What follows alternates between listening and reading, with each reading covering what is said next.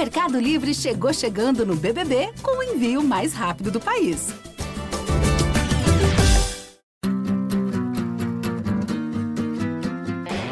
Olha Allen. Vamos nessa, grande a chance, abriu pela direita, é no gol, olha o gol, bateu, olha o gol, olha o gol, olha o gol, gol! Adriano é o nome dele! Pegou, largou, tá viva dentro da grande área, o Fernandão bate, gol! Faz o gol, garoto, faz o gol, faz o gol, faz o gol, faz o gol, é no gol, é no gol, é no gol, é do Inter! Torcedor Colorado, no ar mais um podcast do Esporte Clube Internacional, podcast do campeão de tudo, episódio 163. E de imediato uma pergunta: se se puede? Foi o que disse Mano Menezes após a vitória sobre o América Mineiro 1 a 0, gol do Moisés aos 49 minutos e 40 segundos do segundo tempo. Aspas para Mano: vitórias como esta criam demonstração de que é possível acreditar, fecha aspas. Mano falou sobre a possibilidade de título do Campeonato Brasileiro. Ao lado de Tomás Rames, repórter de GE. Globo, e de Luca Pumes, torcedor e influenciador. Eu começo contigo, Luca Pumes, o homem do Beira Rio, o filho do seu Josué, vai responder. Se se puede? Olha, acredito que se pode, acredito que se pode, que sim se pode, mas é um caminho longo, né? Ontem ficou bem claro para mim, né, no pós-jogo, que é um time que na redução de danos ali contra os times pequenos funciona melhor. Pequenos não, né? Não vou chamar o de time pequeno. É, vou peço perdão e, e, me retifico pela fala. Mas times de menor expressão, isso sim, não tenho medo de dizer. É, nesse, nesses momentos o Inter dava aquela pipocada e perdia o, os bons momentos. E agora, sei lá, parece que para algumas partidas que a gente esperava que o Inter pipocasse, né? O Inter não pipocou. E hoje a gente fica feliz de, de ver que dá para ganhar do, do, do, Flamengo sem fazer uma epopeia e dá para para ganhar dos times de menor expressão sem perder. Não dá dá para não perder pontos para os times de menor expressão. Então dá para jogar de lá e cá e sair bem. Aí dá para acreditar que se dá mesmo. E aí, Tomás? Se se puede ou há um exagero, há um certo otimismo demasiado pelo lado colorado? Um grande abraço. Abração, Bruno. Abração, Luca. Uh, o Inter tem que sonhar, né? O Inter está em terceiro, está dois pontos do Palmeiras. A tabela está mostrando que dá, né? Eu acho muito complicado, porque não tem metade do brasileiro ainda, né? O Palmeiras mostra que é muito forte, né? Uh, acho que o Galo e o Flamengo, o Flamengo ainda que embora não tenha encaixado, também pode crescer, mas, né? O Mano está mostrando que com o trabalho dele ele pode sim botar o Inter nas nas posições de destaque. Então, o Inter está mais do que no seu direito de sonhar com algo grande para o fim do ano. Sabe o que eu acho interessante? E aí eu coloco em prática a força do grupo. A força do grupo ela se coloca em prática quando o Inter termina o jogo com o Johnny na lateral direita improvisado, o Johnny que dá assistência para o gol do Moisés e que minutos antes cometeram uma falha gravíssima. Não fosse bah. Daniel, seria 1 a 0 para o América. Então, Johnny terminou improvisado na direita. Do meio para frente, o Inter tinha Maurício, Bosquilha, que não jogava desde abril, Caio Vidal, que por vezes não ficou nem no banco, assim como o centroavante Wesley Moraes, que agora está recebendo algumas oportunidades. Aquilo que Mano, comissão, dirigentes e jogadores falam da força do grupo, valeu para o jogo contra o América Mineiro. Mesmo sem aquela qualidade, Luca, de um Wanderson, sem a qualidade do Alan Patrick, sem a qualidade do Tyson, que sofreu um novo problema muscular, o Inter teve entrega, o Inter teve brilho, o Inter não desistiu e me parece um Inter diferente de times de um passado recente. É justamente isso que eu estava é, considerando antes, que essa melhora é significativa e é perceptível, né? Muito perceptível.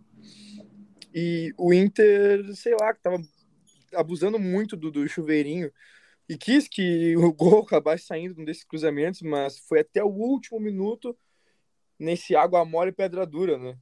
E, enfim, o David no primeiro tempo não, não conseguiu aproveitar bem as suas chances. É, o pessoal que joga pelo lado do campo conseguiu encontrar o David sozinho, né? Conseguiu encontrar o David sozinho na área ali, ele conseguiu cabecear lá no, quase no escanteio. Cruzamento do Heitor, que fez um bom jogo, né? Ah, sei lá, eu tô, eu tô muito, muito susto com o Heitor. Mas não, não, não digo que tenha feito um péssimo jogo ontem, não. E, enfim, o David não soube aproveitar as chances e o Inter continuou insistindo na bola aérea, não tendo ninguém ali. Momentos que nem o David chegava na bola, que, sei lá, não tinha um segundo cara para fazer o segundo pau ali. Enfim, tava abusando de uma jogada que parecia que não daria certo. E aí, com Wesley Moraes, acabou retomando esperança, porque é um centroavante de uma estatura um pouco mais elevada, embora não, não, não, não tenha conseguido fazer gol de cabeça aí. E aí, numa dessas, o Moisés foi lá e guardou, né? Olha, o jogo poderia ter sido outro. É, o lance do Daniel ali, o da embananada do Johnny, né? Péssima, péssima jogada, que, péssima alternativa que o Johnny escolheu. E se não é o Daniel e o jogador do América também é, dá um passo a mais, era 1x0 para o América, e aí hoje a gente estaria tendo outro papo, considerando outras coisas. Então, também pensando nisso, não dá para dizer, ah, brilhante o Inter, mas, por o que a gente conhece do Inter e o que a gente sabe que o Inter normalmente gosta de perder pontos nesse tipo de jogo, a gente tem motivo para comemorar sim. Como é que tu vê essa vitória do Inter, Tomás? Tu, tu enxerga ela no copo meio cheio de que o Inter teve resiliência, superou dificuldades e conseguiu um gol no último minuto? Ou tu vai mais por este lado aí do Luca, de que olha, o América podia ter feito 1 a 0 aqui, podia ter jogado melhor ali. Como é que tu, como é que tu viu o desenrolar do jogo, não só pegando o resultado? Como é que tu viu o jogo, o, o, o desempenho do Inter ao longo dos 90 minutos? Então, Bruno, acho que um mix, né? Acho que o Inter uh, não jogou bem, né? O Mano até falou que o Inter teve volume, que empurrou o América para trás, mas eu acho que a, a criação das jogadas não foi a ideal, né? Acho que o Inter não fez um bom, uma boa partida, né? Houve as falhas ali, né? O Daniel, que a torcida pega um pouco no pé, o Luca até bem citou a questão, a, aquele passe do Johnny ali, que podia ter mudado a história da partida, de, um pouco depois desse erro aí, o, não me lembro qual jogador do América que dá uma paulada e o Daniel Mateuzinho. faz um. Pode, isso, Mateuzinho. E o, o Daniel faz uma linda defesa, né? Mas daí tem um espírito de indignação do time, né? Do Mano e principalmente do Moisés, né? Para acreditar naquele lance aos 49 e fazer o gol da vitória, né? Então acho que é mais ou menos por, por essa linha. Uhum. Eu, eu tô mais contigo nessa, Tomás, do que com o Luca, porque assim, um jogo como o, o do América, é... Vamos lá, isolando os contextos, pegando só a atuação, sim, o Inter deixou a desejar, não foi uma grande atuação, uh, poucas chances de gol foram criadas, o Inter não teve a mesma qualidade de outros momentos. Mas eu penso que, que é necessário avaliar contextos. Vamos lá, o primeiro, o Inter não tinha Bustos, titular. O Inter não tinha René, que era titular. Não sei se será titular quando voltar de lesão. Pois é, o Moisés está um... botando uma pulga é... na orelha do mano, né? Né, tá botando um elefante na orelha do mano, o Moisés. E, e, eu não sei se o René volta. Não tinha o Alan Patrick, que é o cérebro do time, e não tinha um atacante decisivo, que é o Wanderson. Então, a partir daí, eram quatro desfalques. E o Tyson se machucou ainda aos 17 do segundo tempo. Então, a partir daí já é, ó, somar pontos, conseguir uma vitória nessa condição já é importante. Soma-se a isso um retrancão do professor Wagner Mancini. Nossa senhora, que ferrou O Wagner Mancini estacionou dois ônibus na frente da área e especulou em alguns contra-ataques e até pela estratégia, em algum momento encontraria espaços. E, e, o Inter teve no Daniel uma boa atuação e ele evitou em dois momentos os gols do América. E, e, e sem falar nos caras que estavam em campo na hora da vitória. O Inter ganhou, Luca, Tomás, torcedor colorado. Eu acho que eu pego o, a parte positiva. Eu tô tirando, tô extraindo o máximo de positivo e tô tentando deixar a parte ruim embaixo do tapete. O Inter ganhou o jogo com Wesley Moraes em campo. O Inter ganhou o jogo com Caio Vidal entrando em campo. O Inter ganhou o jogo com Bosquilha no meio-campo. Jogadores que até pouco tempo atrás não ficavam nem no banco de reservas. Caio Vidal e Wesley por questões técnicas, o Bosquilha por questão física. O, o Maurício entrou muito bem, eu acho que o Maurício deu uma, uma dinâmica agressiva para o time do Inter, necessária para o jogo de ontem. Então, senhores, eh, de forma resumida, agora eu digo que eu vejo coisas positivas. Eu, eu extraio coisas positivas do resultado do Inter sobre o América Mineiro. Claro que para uma sequência de jogos, né, Luca? Por exemplo, próximo sábado tem o Atlético Paranaense no gramado sintético da Arena da Baixada. Talvez os desfalques pesem lá em Curitiba. Mas eu tô gostando do bril, eu tô gostando da luta, da resiliência, da garra, da raça, de não desistir. E, e o Mano Menezes é o cara que deu essa, esse, essa, esse tesão pela vitória.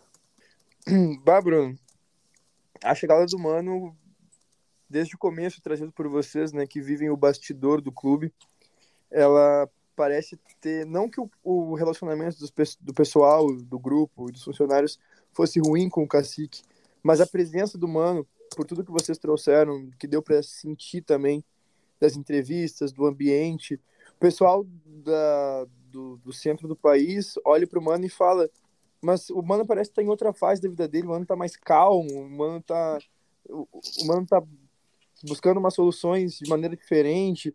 É, e é gostoso ver isso aqui, sabe? porque quando ele chegou no Inter, ele disse que queria é, retomar os bons tempos, né? E, e, sentia que o Inter era bom para ele naquele momento e que ele era bom para o Inter. Sabia que essa troca ia fazer bem. E aí ele está em casa. Ele está em casa, é, lutando pelo time, da, o time que a gente sabe que a família dele é, sempre torceu. Então deve estar sendo um momento iluminado para todo mundo, sabe? E aí, obviamente, a gente já pensa numa próxima temporada, como a gente já falou no podcast passado, que é muito importante que o Inter consiga ter a manutenção dele para ter a manutenção do trabalho. Mas também é muito, muito recomendável que a gente pense agora, pense no que o Mano vai fazer com o Inter agora. Que brasileirão é esse que o Inter está jogando? Que tem Atlético, Atlético Mineiro, Flamengo, Palmeiras, Corinthians é, times com mais dinheiro que a gente e a gente tá ali brigando com os caras. E que Sul-Americana é essa, que a gente toma 2 a 0 fora de casa e faz 4 a 1 em casa. Acho que é uma temporada especial e a gente espera que termine muito bem. É. Problema é que o Mano ganhou mais um desfalque, né? Nós ainda não temos a informação precisa do que aconteceu com o Tyson. O que a gente sabe e foi divulgado depois do jogo é que ele sentiu um problema no posterior da coxa esquerda. Não sabemos ainda a gravidade, se você, torcedor colorado, porventura estiver ouvindo esse podcast em outro momento, horas ah, depois do jogo ou já num outro dia, com certeza em Gé.globo essa informação já terá sido divulgada para você que está ouvindo imediatamente após o jogo, né, na, na terça-feira, o saiba que o Inter por hora não divulgou um boletim médico a respeito do Tyson, mas é bem provável que ele fique fora aí dos próximos compromissos do Inter. Eu fiz aqui uma uma espécie de linha do tempo, Tomás, e, e eu peço que tu me ajude aqui, que é sobre esses jogadores que estão no departamento médico. Bustos, René, Alan Patrick, Wanderson e Tyson. O Wanderson, ele se machuca no dia 11 do 6 e o Inter divulga a gravidade da lesão no dia 19. O Wanderson, quatro semanas fora. É para o Wanderson voltar, em princípio, contra o São Paulo no dia 20 ou contra o Palmeiras no dia 24 de julho. Então, tudo indica que o Wanderson estará na Sul-Americana contra o Melgar. O Alan Patrick machucou no dia 5 de julho, já neste mês, quatro semanas fora, 28 dias. O Alan Patrick voltaria pela projeção do Inter no início de agosto contra o Fortaleza, em Fortaleza, ou contra o Melgar no Beira Rio no jogo da volta. Isso, né, Bruno? Desculpa interromper, mas dando a previsão cravada, né? Porque Isso. pode ser um pouquinho mais. Cravadinha situa... do Inter. A situação do Alan Patrick eu acho bem complicada, né? Para pegar o meu lugar, né? É, é, é, belo ponto, Tomás. É pela projeção do Inter ali. Quatro semanas, 28 dias. É ali, e ali, a gente né? tá tendo uma tipo, ideia. Assim, não dá né? para respirar com ela, né? É, digamos que é no limite, assim, no limite das datas. O René machucou dia 28 do 6 quatro semanas fora, voltaria contra o Galo dia 31 de julho ou contra o Melgar, jogo da ida dia 4 de agosto. E o Bustos, nova lesão, né? Na verdade, uma continuidade da lesão anterior, 9 de julho, três semanas fora, voltaria exatamente contra o Melgar no dia 4 de agosto.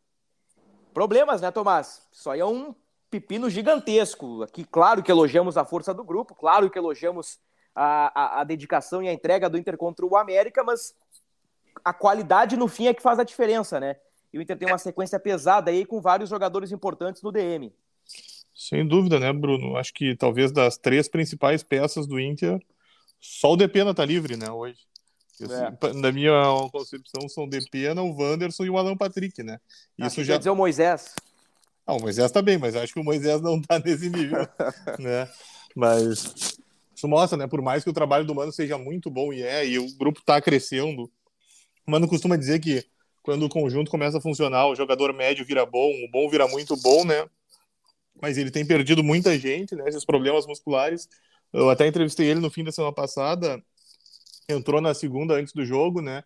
E ele até cita, né, que uh, os problemas musculares preocupam uh, principalmente dos jogadores que que vieram de fora do país, né, que estão enfrentando essa nova realidade e isso tem acarretado, né? Em tese, pela lógica dele, uh, o, o René e o Tyson que destoariam dessa situação, né? Os outros, eles estão tentando adaptar ao calendário brasileiro, as diferenças que nós temos, e isso complicaria, mas... Uh, e nessa situação, o Tyson, né, preocupa, né? Porque mais um problema do Tyson, o Tyson uh, não consegue engrenar, né? E é menos uma opção para o Mano, que, agora, que já não tinha o Alan Patrick ali pro o setor de criação, ele vai ter que tentar dar um jeito, né, para as próximas rodadas. É, eu tô acreditando aí numa sequência para o Maurício, com o Bosquilha sendo a primeira alternativa para o Maurício. Eu acho que é por aí para os próximos jogos. Ô, ô, ô, Luca, fala do Moisés agora. Moisés te garantiu quatro pontos. Fala dele agora, Luca. Fala dele. Fala, falo com gosto. Obrigado, Moisés. Obrigado, Moisés.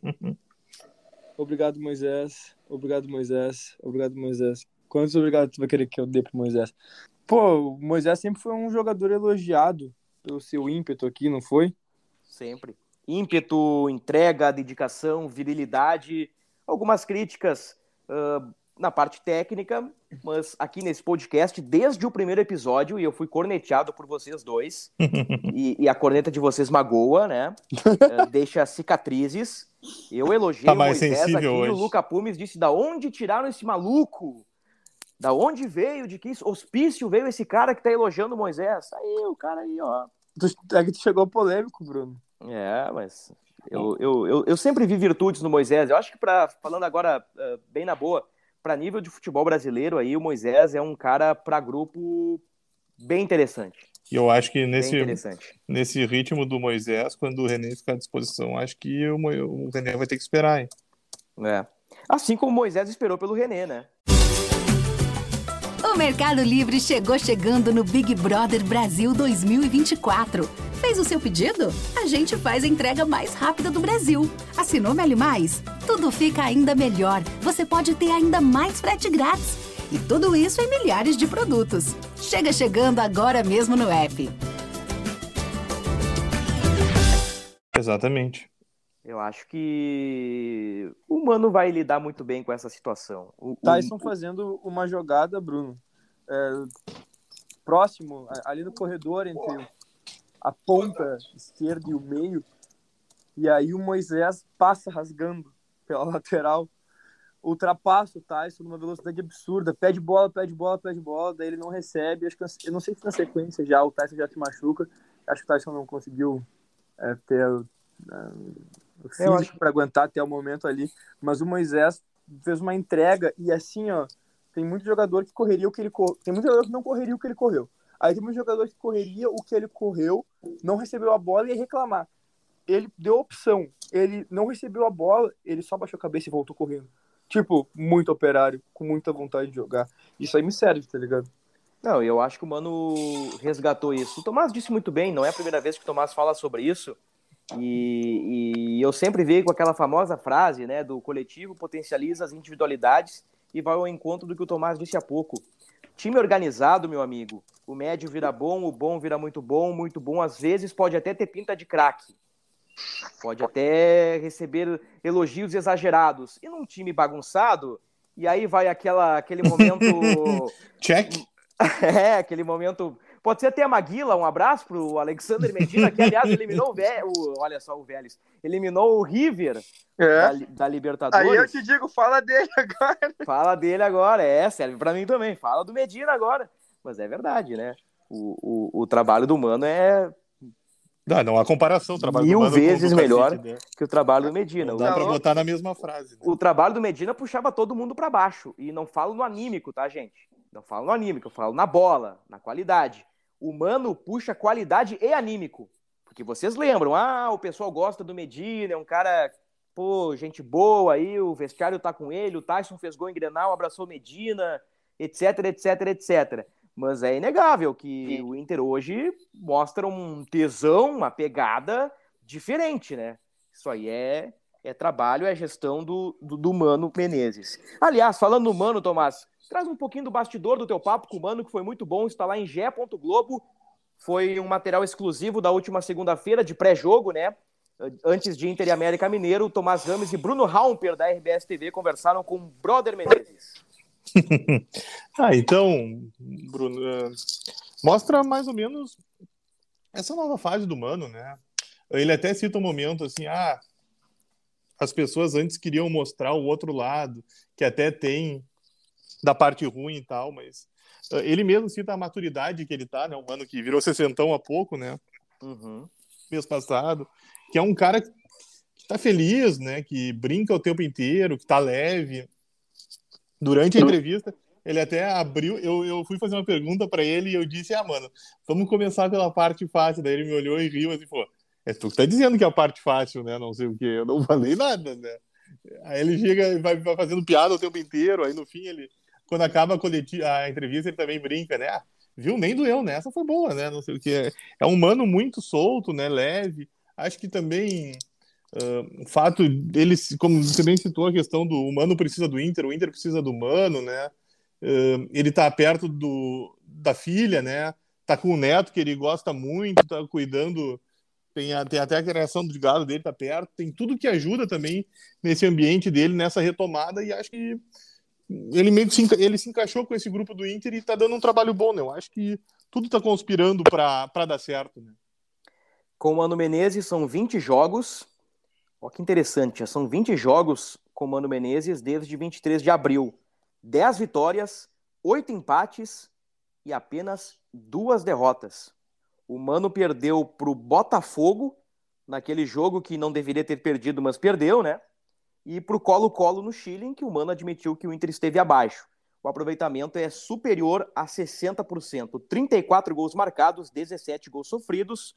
Na matemática lógica aqui, o Inter do Mano marcou o dobro de gols em relação aos gols sofridos, 34 a 17. Ô, ô Luca, eu quero te provocar. Seria Gabriel Mercado o melhor zagueiro do Inter atualmente? Quando falamos de Vitão e Gabriel Mercado, é, viestes, Ravazoli, com a seguinte frase. É, a evolução de Gabriel Mercado hoje é mais impressionante do que a regularidade do Vitão. Porque ele estava vindo numa, numa ascensão forte e o Vitão ali tendo a sua regularidade, um bom zagueiro, mas Gabriel Mercado demonstrando um futebol bem acima do que ele estava apresentando é, no ano anterior, quando chegou, né? E aí, galera. galera! Esta fera, bicho! É, quando isso passa e o mercado acumula uma atuação assim, nem boa, né? Tipo, esplêndida, acima de uma outra atuação esplêndida. E aí no Colo-Colo, lá, quando Colo-Colo em casa, ele botou o jogo no bolso. O jogo no bolso. Agora ele tem, além da, da franca evolução dele, ele tem uma regularidade. Então, com certeza, o nosso zagueiro mais titular hoje. Minha opinião. Óbvio que o Rodrigo Moledo, por tudo que já, já nos mostrou, e também por toda a força, pela altura, não podemos mentir também. ah, ele se credencia bem rápido a estar na equipe, mas aí então seria Mercado e Moledo. O Mano explicou a, a lógica dele para escalar Rodrigo Moledo e Mercado contra o América, né? O Inter aí nos próximos três jogos terá dois compromissos em gramados sintéticos. O Inter pega na próxima rodada o Atlético Paranaense, depois pega o São Paulo no Beira-Rio, né, o Atlético é lá em Curitiba, e depois o Palmeiras no Allianz Parque. Como o Moledo tem essa instabilidade, não digo instabilidade física, mas existe cautela e existe uma atenção especial com este jogador que sofreu recentemente com algumas lesões. O, Mano colocou o Moledo no Beira-Rio e provavelmente recolocará o Rodrigo Moledo no Beira-Rio contra o São Paulo, montando uma dupla de zaga com Mercado e Vitão ou Kaique e Vitão. O Mano tem adotado um, um rodízio entre os seus zagueiros. Bruno, só para te interromper, desculpa. Vai lá, toca uh, Você agora trouxe a questão do sintético, né? Que dá uma preocupação com o Moledo. Do gramado sintético. Né? Exatamente. Né? Não, né? não, são outros sintéticos. É. Né? Que vai ter o jogo com o Furacão, aí tem o São Paulo aqui, depois o Palmeiras no Allianz. Oh, meu Deus. Uh, eu fico pensando também que talvez é, exista um cuidado com o Bosquilha e com o Wesley também nessas duas é. partidas, é. né? Provavelmente, Thomas. Dois jogadores com histórico de problemas no joelho. É, então eu acho que tem que ligar o alerta com, com eles dois também, né? Pela lógica do mano, né? É, muito bem lembrado. Então, confirmando aí, pessoal, episódio 163, Inter 1, América 0, gol do Moisés. A assistência caiu no colo do Johnny, hein? Quem diria, hein? E é, e é engraçado, né? Um bastidorzinho aqui, vamos dar uma moral para quem acompanha o nosso podcast, dar um bastidor, um bastidor. A nota do Moisés, o Luca Pumes, tu vai gostar dessa. Eu, eu uh, estava responsável pelas notas dos jogadores do Inter, né? Eu estava na dúvida se o Moisés ia ganhar um 5 ou um 5,5, assim. Porque o é pouco exigido ali, defensivamente foi bem, ofensivamente faltou um pouquinho de capricho ali na hora de, de acertar uma jogada que outra. Aí no gol, né, o cara pula pro 7,5, né? Então o cara, num passe de mágica, uh, somou dois pontos, dois pontos e meio, foi para 7,5. Vale o mesmo pro Daniel, tá? Daniel tava nota 6, e aí ele salva o Inter no lance do Johnny e em seguida defende a do Mateuzinho, o Daniel também vai para 7,5. Então é claro que essas coisas pesam no jogo, né? E, e a destacar também o. Eu escrevi aqui até para não, não fazer injustiça, né? Nós falamos do Heitor, né? Pô, o Heitor errou, o Heitor errou, o Heitor, o Heitor isso, o Heitor aquilo. Cara, eu vi uma atuação consistente do Heitor. Também achei não, que o Heitor foi bem. Não perfeita, longe disso, mas consistente. Ele desarmou, ele apoiou, ele meteu uma bola na cabeça do David. Ali era uma assistência pro Heitor, não, fosse o, o mau momento que o David vive frente a frente com o goleiro, né? Talvez em fora da área ali o David com, com, consiga uh, criar alguma coisa, mas frente a frente com o goleiro, a fase do David ela é, ela é péssima, né? E a do Wesley também não ajuda, né? É. O Wesley conseguiu gerar uma bola ali, tinha que ele tocar para dentro da área, ele meio que se embananou com o goleiro. Nossa, mano. Que horror aquilo ali, mas eu, eu, eu, eu queria ver ele mais solto. Acho que ele ainda tem um pouco de medo do joelho, sei lá. Ele até que faz o pivô direitinho ali. E, e hum. bota os caras. Ah. Eu não vou falar. Eu não vou falar. Hum. Não, mas até que ele Go faz. Em Gotham City? Sim, Tomás, ele abre a capa do Batman. É, ontem ele abriu a capa do Batman. Só que parece que não tem muita força para sair dali depois, sabe? E em alguns momentos ele acaba fazendo o pivô. E aí tá, fazer o pivô direito não é só a primeira parte, né? porque daí ele tinha que correr depois para dentro da área. E aí ele, tipo, fez o pivô, se desmarcou, mas se desmarcou para ir pro fundo. O que, que ele me adianta na linha de escanteio para cruzar a bola? Ele tem 1,92m, 3, sei lá. É. É, mas, botar... é, mas desde tem... os tempos do Medina, né, Luca, ele tem essa característica, assim, que me parece mais um cacuete do jogador, né? Ele, ele sai da área para combinar a jogada. E, e, pelo porte físico dele, a, a, gente, a gente projeta bom, esse cara tem que estar tá dentro da área, né? Não, tem que estar tá ali dando, dando ombrado em todo mundo, tem que estar tá ali incomodando. O cara do tamanho mas... dele que estar incomodando os outros. É, tem que mas... ser igual o, o, o, Washington, Coração Valente, era, não eu... parava quieto na área. Eu vou dizer uma coisa para vocês, tá? Observando seis meses de Wesley Moraes, tá? No Inter. E é uma questão de posicionamento. Eu não sei, eu não sei se o Wesley ele não é mais, por característica, Esqueçam altura, porte físico, tá? Esqueçam isso. Por, por, por bola, pelo jeito que ele gosta de jogar, eu não sei se o Wesley ele não é mais, sei lá, um atacante, um, um, um, segundo atacante, não, porque ele também não tem característica de segundo atacante, mas ele é mais atacante do que centroavante. É, é, é, isso que eu quero colocar. Ele não é o cara, ele não é um Damião. Ele não é um Damião. Ele tem porte físico de centroavante, mas ele não fica na área. Ele não cabeceia, ele não tem o, o, o apetite do gol. Ele me parece um atacante que gosta de combinar jogadas. Faz ali a capa do Batman, ele faz um pivô legal, ele pode até girar com ritmo de jogo. Mas eu, eu, tô desconfiado que o centroavante Wesley Moraes não é centroavante, é atacante. E existe Uh, talvez, ó, ele não é centroavante, ele é atacante, parece que é tudo a mesma coisa, mas não é. Não é. O Wesley, ele, ele sai um pouquinho mais da área, mas ele tem porte físico de centroavante, aí sim. Mas, enfim, é apenas uma percepção minha do Wesley Moraes aí. Eu não sei se ele tem o tesão pelo gol, assim como o alemão tem. O alemão é mais centroavante que o Wesley. E eu não falo de qualidade agora. Eu falo de posição. O alemão é centroavante, centroavante ou tem atuado, ou pode atuar como centroavante, centroavante. O Wesley até agora não, não se mostrou esse, essa figura aí. Muito bem, senhores. Falamos do Heitor, falamos do Moisés, do Daniel, do mercado. Eu acho que aqui vale também um elogio para o Pedro Henrique, mais uma vez, muito bem no jogo. O Inter é terceiro com 28 pontos, um atrás do Corinthians, dois atrás do Palmeiras. Palmeiras 30 pontos, 8 vitórias, Corinthians 29, 8 vitórias. Inter 28, 7 vitórias, Galo 28, 7 vitórias, Fluminense e Atlético Paranaense 27, 8 vitórias. O problema de empatar muito está aqui, né? Num critério de desempate direto, o Inter perderia para Palmeiras, Corinthians, Fluminense, Atlético Paranaense pelo número de vitórias.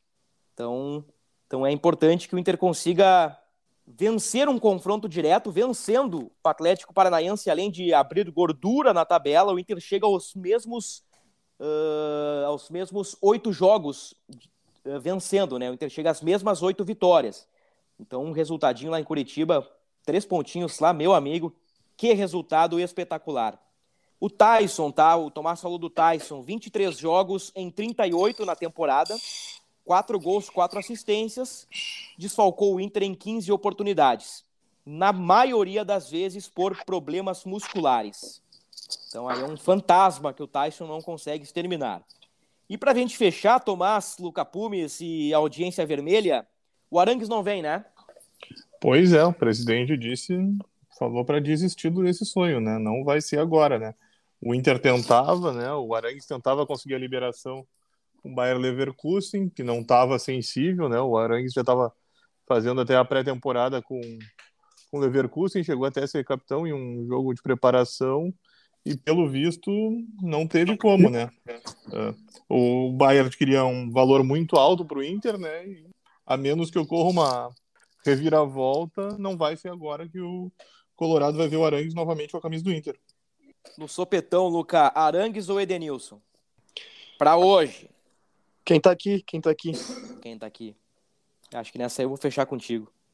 Essa resposta aí uh, seria diferente a dois meses e meio atrás. Eu diria Arangues.